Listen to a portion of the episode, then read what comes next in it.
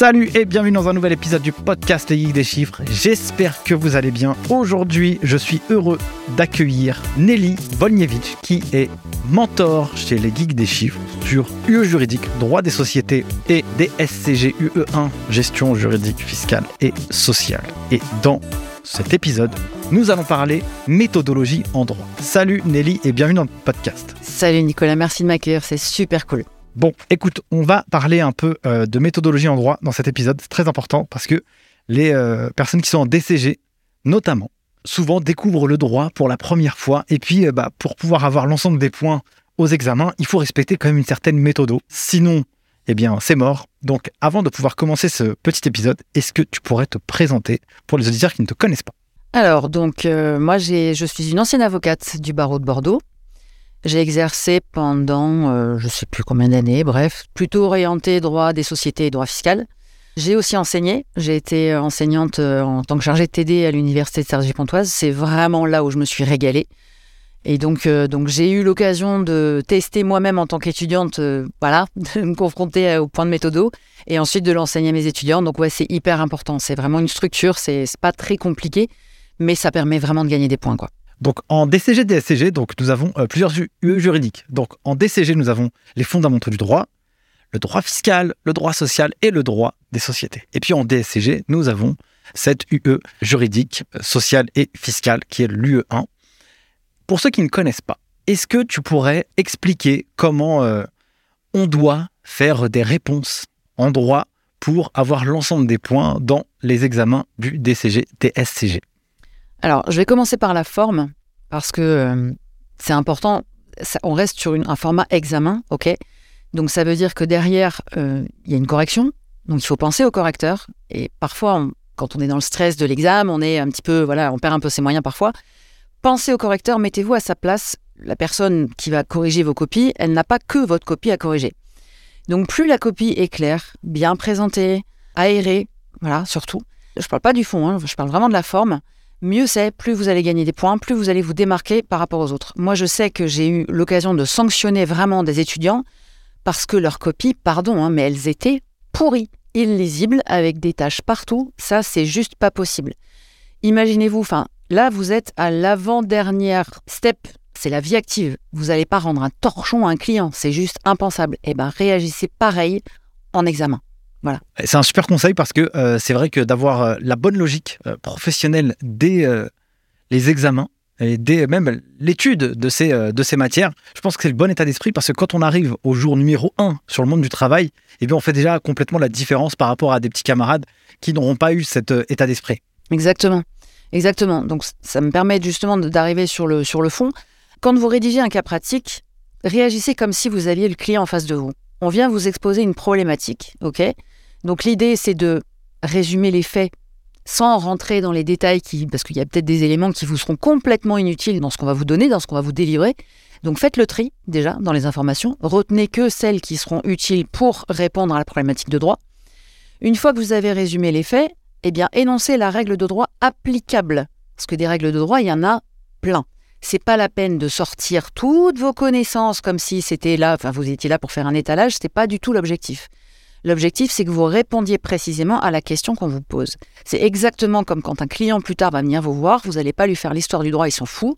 Lui, il vient avec un truc bien précis et il veut une réponse bien précise. C'est exactement la même chose en examen. Donc, rappel de la règle de droit et ensuite application à l'espèce.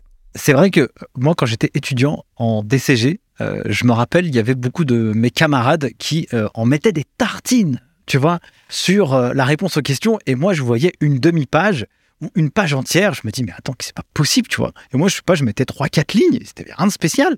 Et eux, ils n'avaient pas une bonne note. Et finalement, moi, j'arrivais à avoir des bons résultats en étant assez simple, en fait. Mais oui, mais bien sûr. Plus on est clair et plus on est concis, mieux c'est. Moi, j'avais un de mes chargés de TD, quand j'étais étudiante, qui nous demandait volontairement de concentrer notre réponse sur une page.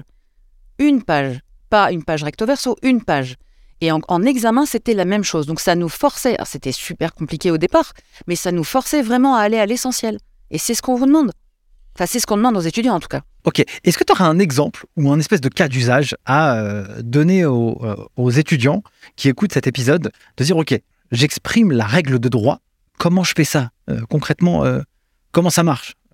Quelles règles je dois donner euh, par rapport à l'énoncé? Est-ce que tu aurais une petite projection ou un espèce d'exemple, même de cas pratique que toi, tu as pu concevoir, tu vois? Euh, bah, Je vais prendre un truc en fiscal, par exemple.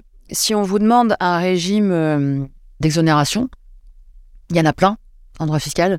C'est pas la peine d'aller chercher les régimes d'exonération applicables à l'IR si vous avez une société à l'IS. Prenez le régime fiscal applicable en l'espèce ou les deux éventuellement applicables à l'espèce.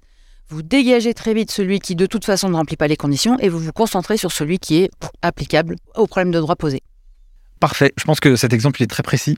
Et donc après, comment je fais pour euh, faire l'application euh, en l'espèce? Euh, Déjà, ça veut dire quoi ce truc-là? Eh bien, on reprend le cas qui est présenté, ok? Et on applique la règle de droit qu'on a énoncée précédemment au cas et on en arrive à un résultat, à une conclusion, ok? Maintenant, euh, la difficulté aussi qui va se présenter dans l'examen, c'est que vous allez avoir notamment en DCG, DSCG, une grosse masse d'informations à traiter au préalable. Donc il y a une question de gestion de temps aussi. Dans les documents qu'on va vous donner, ça peut être des sources très différentes, ça peut être des extraits de jurisprudence. Donc apprenez aussi à lire un arrêt de la Cour de casse parce que c'est pas forcément. Enfin, si vous le découvrez, si vous découvrez un, arrêt de la Cour de casse et que vous avez jamais eu l'occasion de vous tester ou de vous confronter à ce genre d'exercice avant, ça peut être stressant quand même. Donc ça peut être des arrêts de la Cour de casse, ça peut être des extraits de, de coupures de journaux, etc. Encore une fois, gérez votre temps, prenez le temps de bien lire le sujet. Il y a beaucoup de hors-sujet aussi. Ça, ça pardonne pas en règle générale. Et prenez uniquement les informations qui sont pertinentes à la question qui vous est posée. Voilà. Si on devait euh, essayer de donner euh, vraiment deux, trois conseils à des gens qui euh, veulent avoir de bons résultats dans les matières juridiques, qu'est-ce qu'ils devraient prioriser dans leur manière d'apprendre? Qu'est-ce qu'ils devraient faire en priorité? Tout le monde ne fonctionne pas de la même manière. Moi, j'ai besoin d'avoir une vision d'ensemble et ensuite de partir plus dans le détail. Moi, si j'ai un conseil à donner, c'est surtout ne laissez pas de zone d'ombre. S'il y a des choses qui paraissent pas claires, allez fouiller, allez fouiller les ressources, que ça soit sur Internet, que ça soit dans les bouquins, peu importe, mais pas de zone d'ombre. Vraiment, il faut que tout soit clair. Le droit, c'est pas si compliqué que ça. Moi, j'ai un peu l'habitude de comparer ça à des maths, euh, pour ceux qui sont pas forcément très forts en maths, mais en tout cas, c'est de la logique. Voilà, c'est de la logique. Et, euh, et restez logique. Allez-y progressivement, restez logique. Mais en tout cas, ouais, si j'ai vraiment un conseil, c'est pas de zone d'ombre. C'est vrai que les impasses, euh, c'est euh, quelque chose qui va piéger aussi les étudiants, souvent. Puis le droit, ça s'invente pas. Hein. On ne peut pas euh, inventer une règle. On ne peut pas être créatif dans le droit. C'est, il existe quelque chose, on doit absolument l'appliquer, il n'y a pas le choix. Toi, quand ce serait intéressant de te replonger un peu dans, ta phase d'étudiante et d'aspirante à devenir avocate, comment toi tu as fait justement pour apprendre, pour étudier, pour retenir toutes les informations quand tu étais à cette époque-là de ta vie? Moi, j'ai besoin de comprendre. Je suis je vais pas dire que je suis incapable d'apprendre par cœur, mais franchement, c'est pas mon truc. Moi, j'ai besoin de comprendre et une fois que j'ai la structure, quand je vois, voilà, il y a une ligne directrice, il y, a une guideline en fait, et dès lors que je l'ai comprise, après, voilà, c'est du détail. C'est euh, alors quand il y a des choses à apprendre par cœur, parce qu'on va pas se mentir, en droit il y en a, mais en fait, je me raconte une histoire. C'est un moyen mnémotechnique, c'est une technique comme une autre, chacun la sienne. Moi, c'est ce que j'ai retenu. J'avais énormément de mal à retenir les dates parce qu'en droit, on, demande de retenir des dates de jurisprudence. On n'a pas forcément les codes à disposition le jour de l'examen, ce qui est plutôt, plutôt sympa et plutôt confortable. Bon, bah nous, moi, à la fac où j'étais, on n'y avait pas droit. Donc, quand on avait des arrêts qui étaient vraiment des arrêts euh, importants, euh, moi, j'avais un mal fou à retenir les dates. Et en fait, voilà, j'ai essayé de me dire, alors sur cette date-là, euh, c'était quoi? Est-ce qu'il y a une date d'anniversaire? Est-ce que ça, est-ce que ça fait écho? Est-ce que ça parle? Est-ce que ça me parle? Est-ce qu'il y a un truc? En fait, c'est ça, c'est juste de se raconter des histoires, de mettre en scène en fait les choses sur lesquelles on n'arrive pas à retenir, et, surtout, enfin, rester, euh, rester fun. Enfin, faut que ça reste plaisant. C'est le droit, c'est comme une matière aride pour certains. Moi, moi, j'adorais le droit, donc euh, j'ai pas eu de mal à, m'y mettre. Mais je peux comprendre que ça peut paraître euh, un peu rébarbatif pour certains. Enfin, essayer de rendre le truc fun, quoi. C'est, faut prendre du plaisir à ce qu'on fait parfait pour ce message euh, de fin. Nelly, merci beaucoup d'avoir partagé euh, toutes ces pépites euh, dans cet épisode. Merci à toi. Mes chers amis auditeurs du podcast Ligue des chiffres, si vous avez aimé eh bien, cet épisode, n'hésitez pas à le partager dans votre entourage. Mettez des 5 étoiles sur les différentes plateformes, ça fait toujours plaisir. Si vous souhaitez retrouver Nelly, eh bien, direction la plateforme en ligne Les Geeks des Chiffres ou alors sur son profil LinkedIn. Je mettrai tout ça dans la description de cet épisode. Et naturellement, si vous souhaitez exploser le DCG et prochainement le DSCG, rendez-vous sur lesgeekdeschiffres.com. Sur ce, je vous souhaite le meilleur et à bientôt. Ciao Ciao